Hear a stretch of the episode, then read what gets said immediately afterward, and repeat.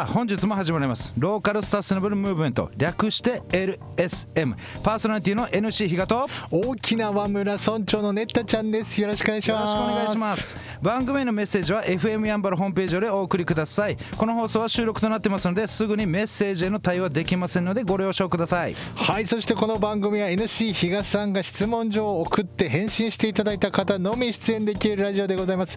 質問の内容は人生の理念活動失敗談ターニングポイント。現在の活動を見据える未来フェイバリットワードとなっております。2日目の今日は失敗談ということでお話をしていただきます。それでは NC 比嘉さんお願いいたします。ボーイズ今日はレイディースです。ソニー生命保険より大城もみさんきお越しいただいています。今日もよろしくお願いします。よろしくお願いします。えもうほぐれました？うん、だいぶだいぶだいぶ。緊張なんてしてないでしょ。してますよ。そうなんですか。こっちの多分こっちが感じてないだけかもしれないですね。あすいません。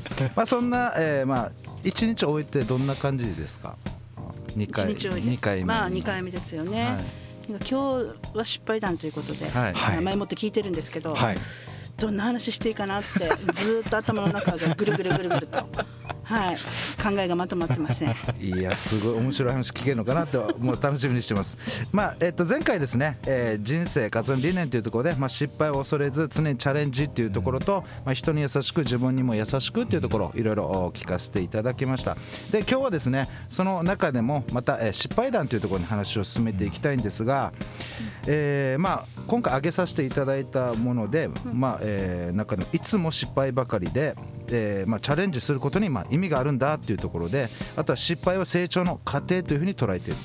でチャレンジしなかったことが失敗なんだっていうところありますよね。で一番この一文が気になってます。あれあれあれ。あえて言うなら いいですか、あえて言うなら、はい。何ですか？大好きだった人に告白できなくて今でも後悔。もうそれが超なんかこのラジオに来る人。そうです。昔の恋恋愛多いです全ね場な多いです。多いんだそれもう失敗談に入れてくるんですやっぱり？なんかつまんない。つまんない。みんなと同じような感じで？いやいやいやみんなではです。よみんなではないですが入れてそこ超えていきましょう。そこ超えていきましょうそうですよね。いやまあそんな中でですね、まあ、一応やっぱり大事なのがやっぱりこのチャレンジを前向きに捉えるきっかけって何だったのかなっていうところですね。もともとやっぱり小さい時からできる方もいると思うんですが、うん。そもそもどうだったんですか？この失敗に関してもともと前向きに捉え方だったのか小さい頃から。そうですね。あの、まあ、多分これうちの親の育て方だったと思うんですよ。はい何でも、まあ、放置プレイ何でもチャレンジ。で、あまり叱られたことがないんですよ。だからね好きなことを好きなだけさせてもらった。ような感じがあるので。へなのでその失敗してもうんうんうん。なんだろう。自分の中では失敗と思ってないんですよ。もしかすると親からしたらあ残念だったなみたいな、っていうのはあったかもしれないんですけどね、はい。私高校受験も大学受験も1回ずつ失敗してるんですよ。えー、そうなんです高校浪人もしてるし大学浪人もあしてる高外。校浪人って普通ねでもみんな失敗だったって思ってると思うんですけど、私はそれではい。すごくいい思いをしましたからえー。逆にその失敗じゃないと思ってるんだからそういうところから始まってるのかな。すごっ。すごいですねポジティブ。えー。じゃあここのまあなんていうんですかね。親親御さんからのまあ教育の中でそういったまあ考えというか、まあしもうそういう生き方なんですかね、うん。それがもうどんどん根付いていったっていうところで、じゃああれなんですよ。もう結局今まで大きい失敗とかっていうのないってことですか？いやー人にお金貸して帰ってこないとか？怖い怖い怖い。ありますよ。ありますよ。投資に失敗するとか。いやでもねそれはねやっぱ失敗したからこそはいはい。私は今成長できてると思ってるので、なるほど、うん、あのもうもうくよくよしません、えー。はい、前に進むだけです。そうだったんですね、はい、でそんなこんなで、はい。あの私が一番気になってるですね。あそこ大好きな大好きだった方への告白できなかった何が原因なんでしょうか？どういった、そもそもどういった状況だったんですもか？いつの話ですか？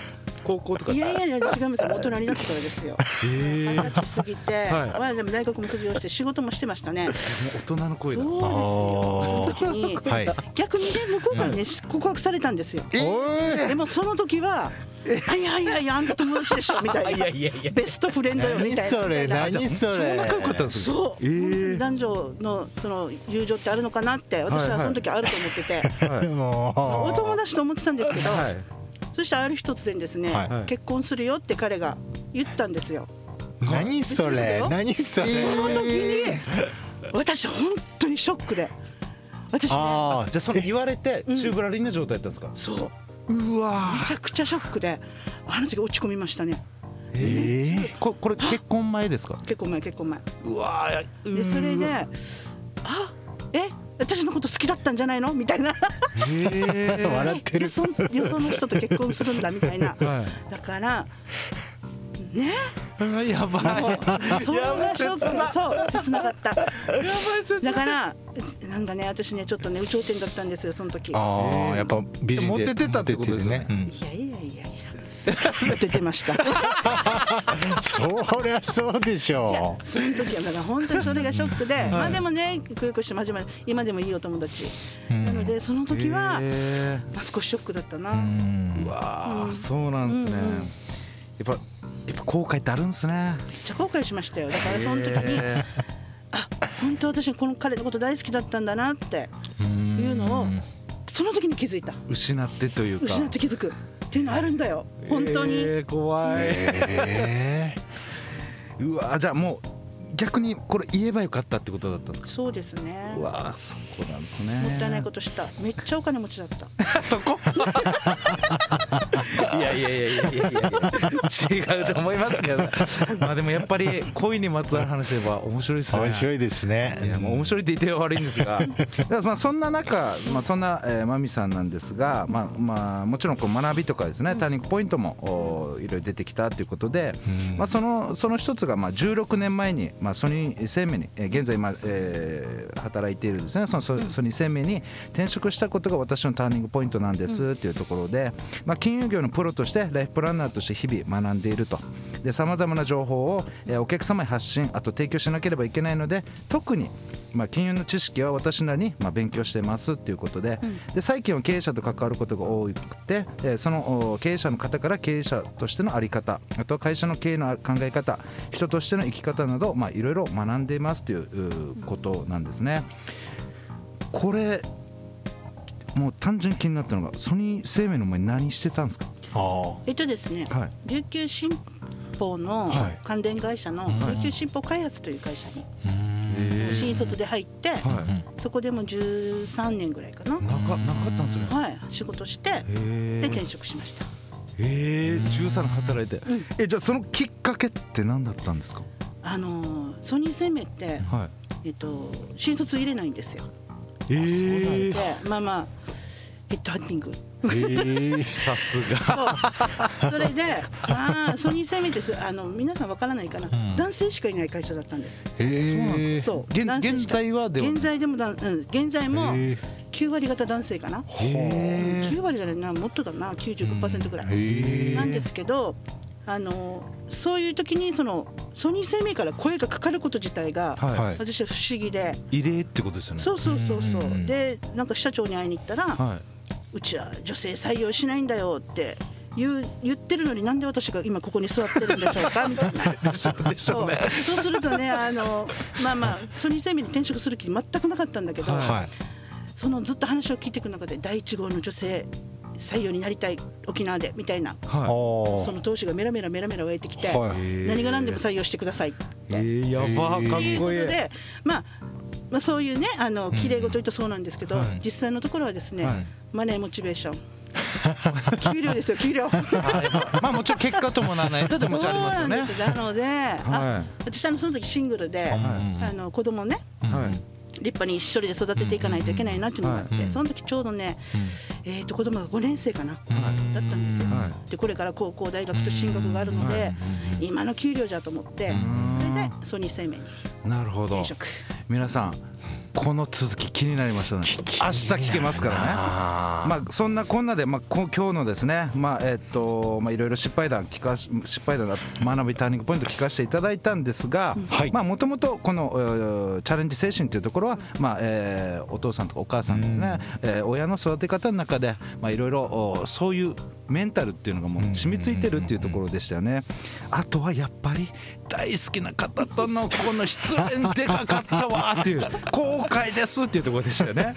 あとはもう16年前のはい。ソニー生命に入ったそこがものすごい自分の人生の転機だったんだっていうことでしたね。